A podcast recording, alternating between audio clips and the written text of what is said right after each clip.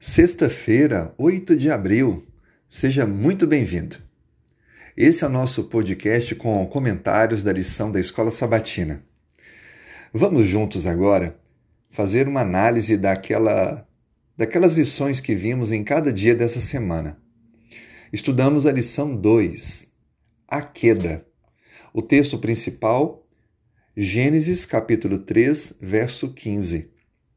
Porei inimizade entre você e a mulher, entre a sua descendência e o descendente dela.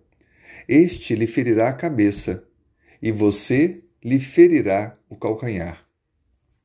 Aprendemos que a queda da humanidade começou porque a serpente teve acesso à humanidade através do seu engano a árvore do conhecimento do bem e do mal era o único lugar que Satanás poderia ficar.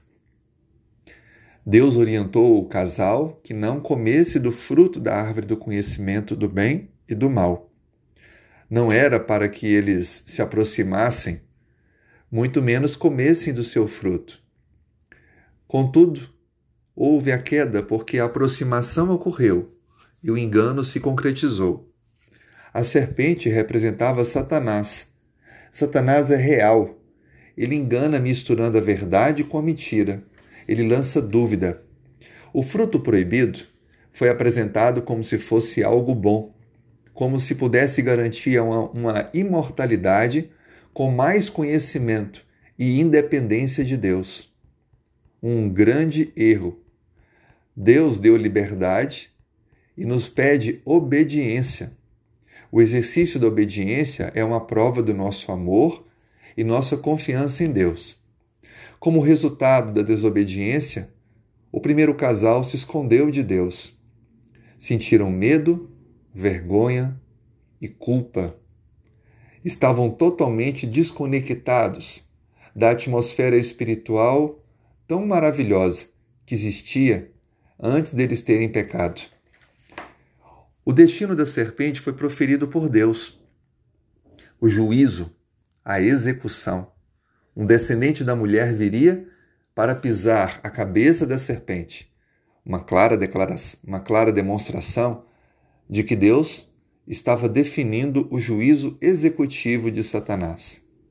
Para a humanidade, houve a expulsão do jardim, o enfrentamento do sofrimento e o início da morte não morreram naquele instante, mas um cordeiro foi morto para que pudesse cobri-los de peles.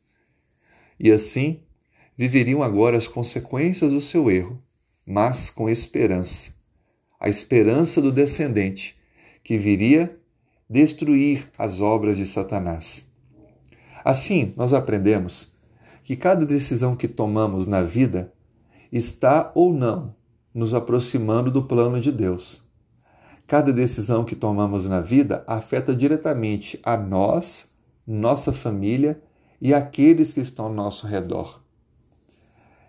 O ensino principal que ficou para nós é que a queda humana não foi causada por Deus, mas é uma prova do amor de Deus e resultado das escolhas erradas que nós, seres humanos, fazemos.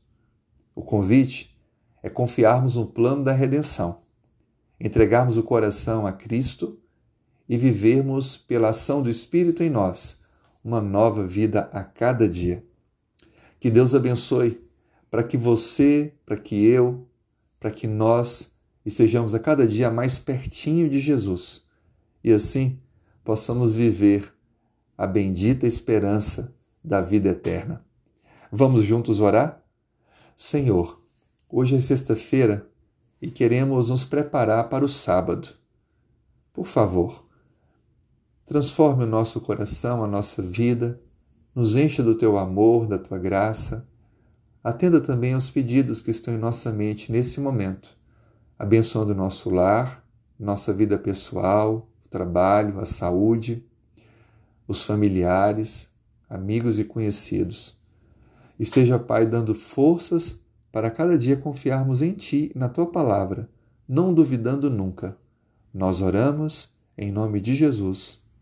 Amém.